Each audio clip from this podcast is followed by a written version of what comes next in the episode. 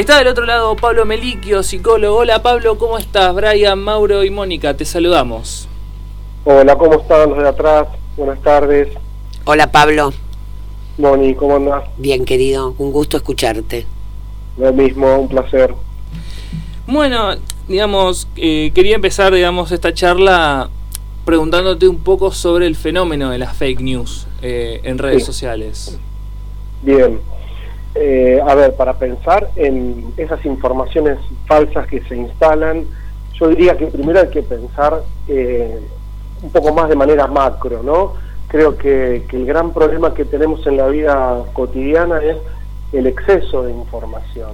Todo el tiempo eh, una noticia o una nota que, que se impone y al ratito ya hay otra encima de esa noticia.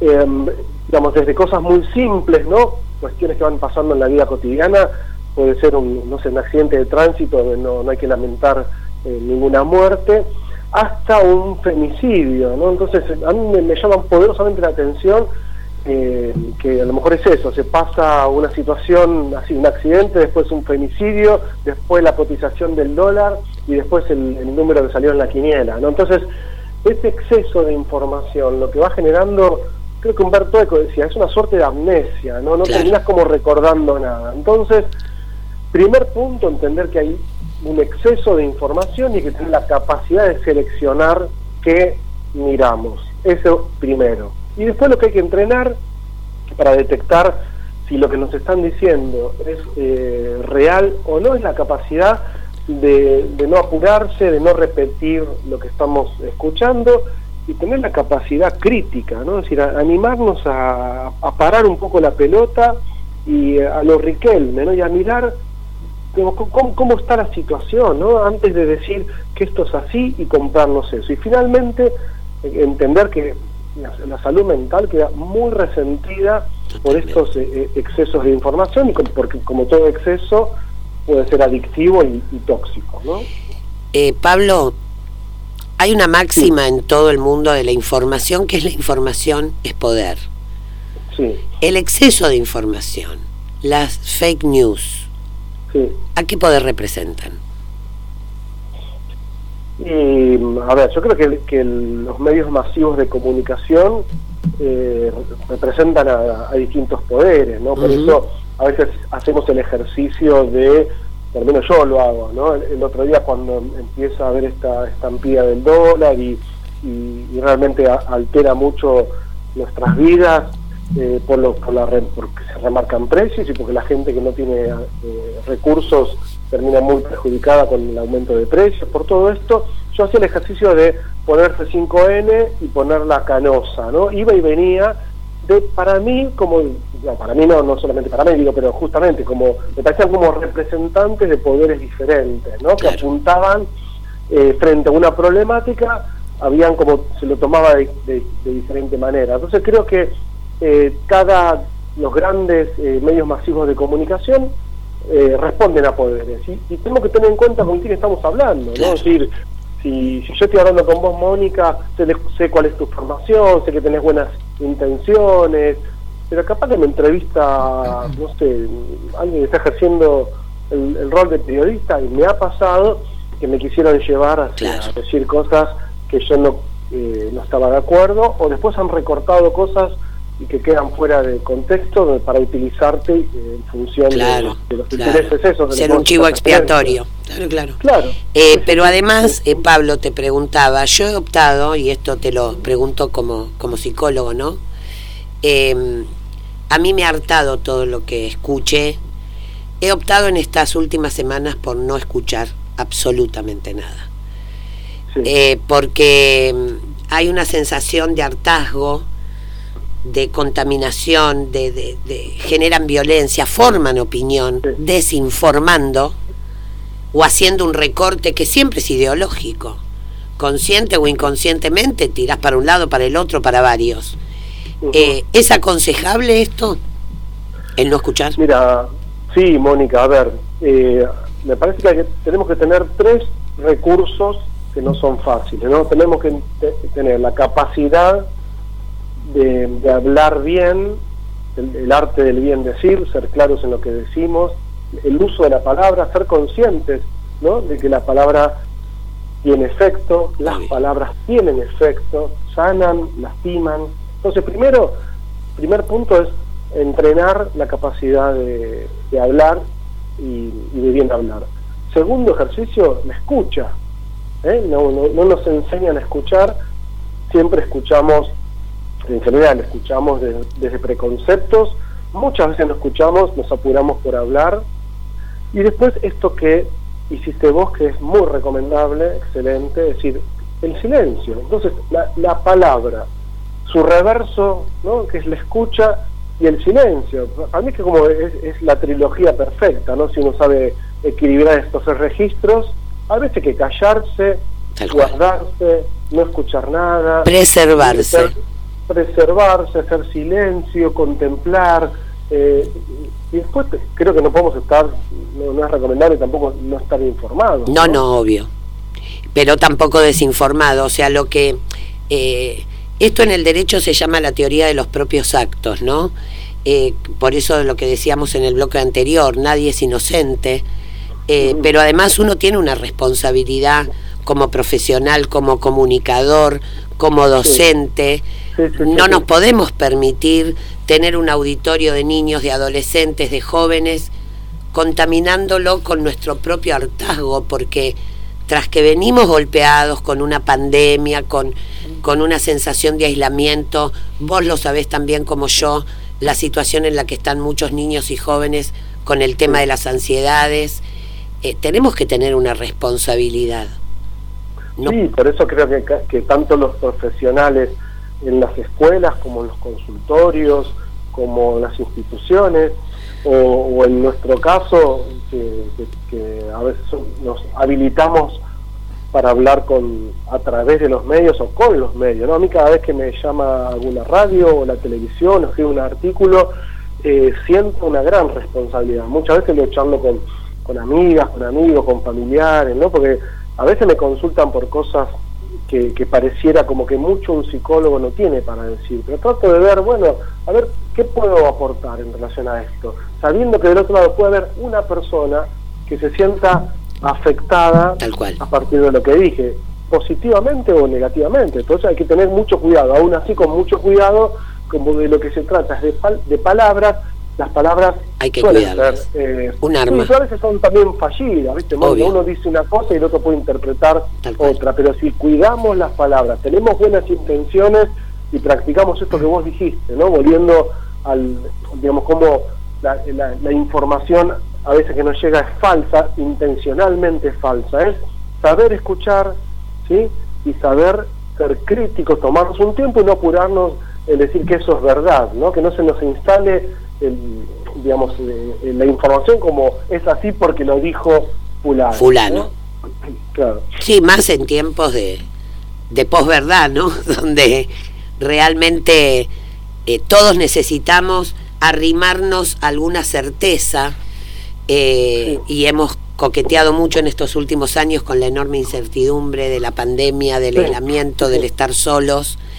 En el transcurso de todo este despelote, transcurren nuestras propias vidas, nuestras celebraciones, nuestros hijos, el futuro, los, vínculos, los, vínculos. entonces eh, hay que preservarse. Sí, y no nos olvidemos que también somos, eh, cada uno de nosotros, cada una, está constituido por información, información familiar, es decir, que también somos eh, efecto de un montón de, causas y consecuencias de nuestra historia. Mucha gente crece con información falsa, con identidades falsas, ¿sí? se termina enterando eh, después que a lo mejor es adoptado o que fue no se fue abusada.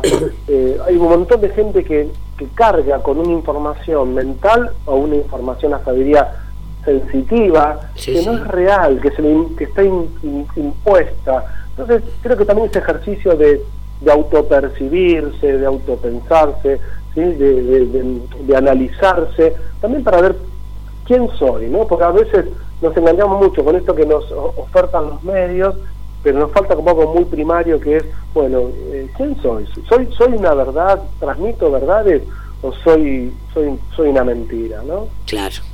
Y además la propia biografía y esta cosa, este ejercicio que incluso los que hemos hecho terapia muchísimos años, de ponernos en cuestión, ¿no? De ponernos bajo sospecha. A veces romantizamos la historia familiar, eh, la historia de los vecinos, del barrio donde me crié, de la ciudad donde crecí. Y en realidad, cuando uno toma otra perspectiva y toma distancia de ese vínculo afectivo que tiene a veces con la historia, eh, ve otras realidades que no habían percibido, ¿no? Sí, eh, claro. Entonces me parece que la cautela es una buena sugerencia en estos tiempos, Pablo. Que me, venía la frase mientras te escuchaba. Yo digo, qué cosa el ser humano, ¿no? ¿Cómo somos? Facundo Cabral decía, el ser humano es un ser extraño. Vivir no pide, nacer no pide, vivir no sabe, morir no quiere.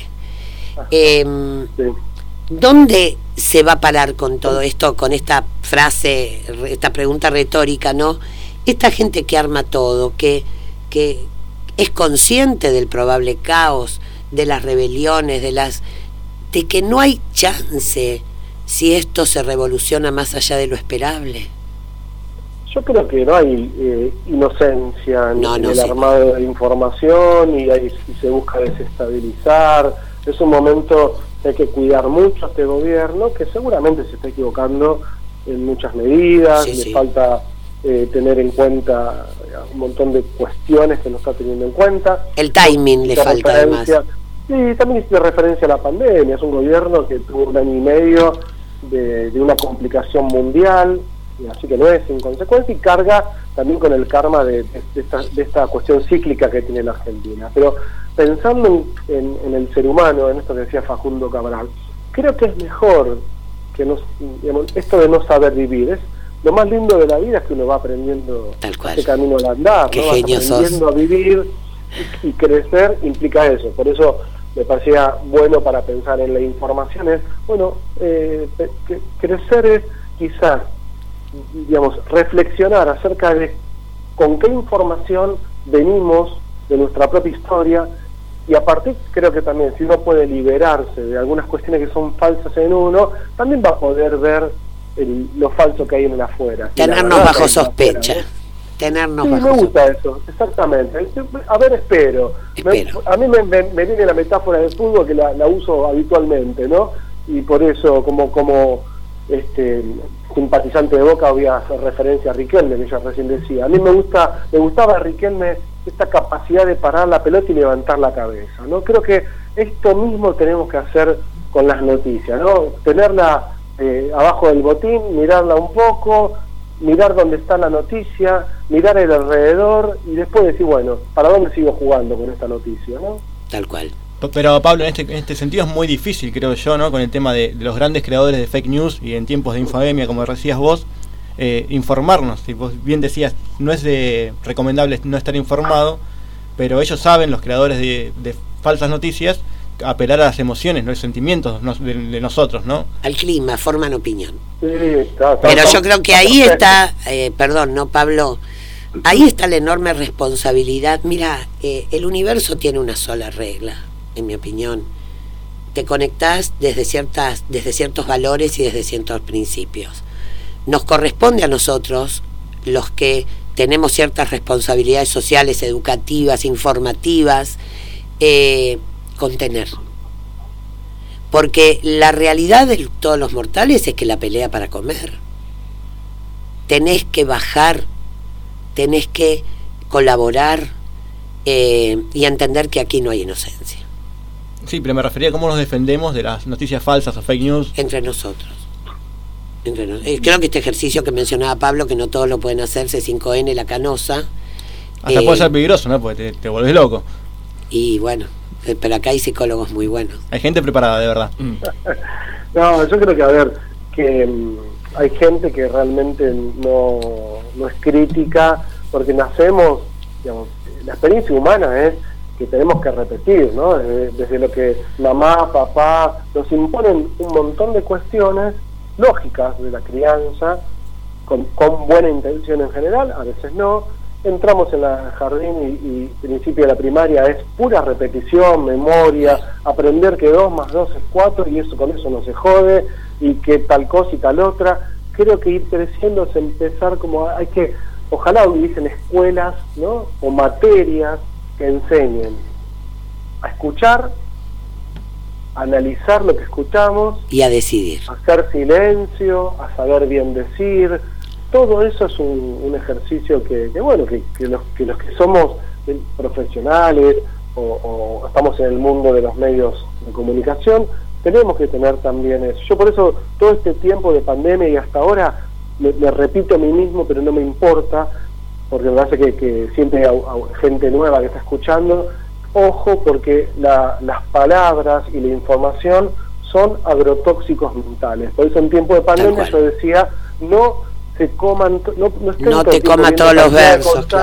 No, no, no, encima cantidad de contagios, cantidad de muertos, toda esa información todos los días creaba una toxicidad, un negativismo, un miedo, una incertidumbre tan grande que la gente se enfermó. La salud mental, yo lo decía en, su momento y, ahora sigue siendo, digamos, de, hecho es agenda de, de gobierno y se están multiplicando los esfuerzos y presupuestos posibles porque hay que trabajar mucho en salud mental porque nos dañaron la salud mental y los medios masivos y todas estas informaciones, más la pandemia y las cosas de cada uno en su vida, han dañado mucho la salud del ser humano. Tal cual.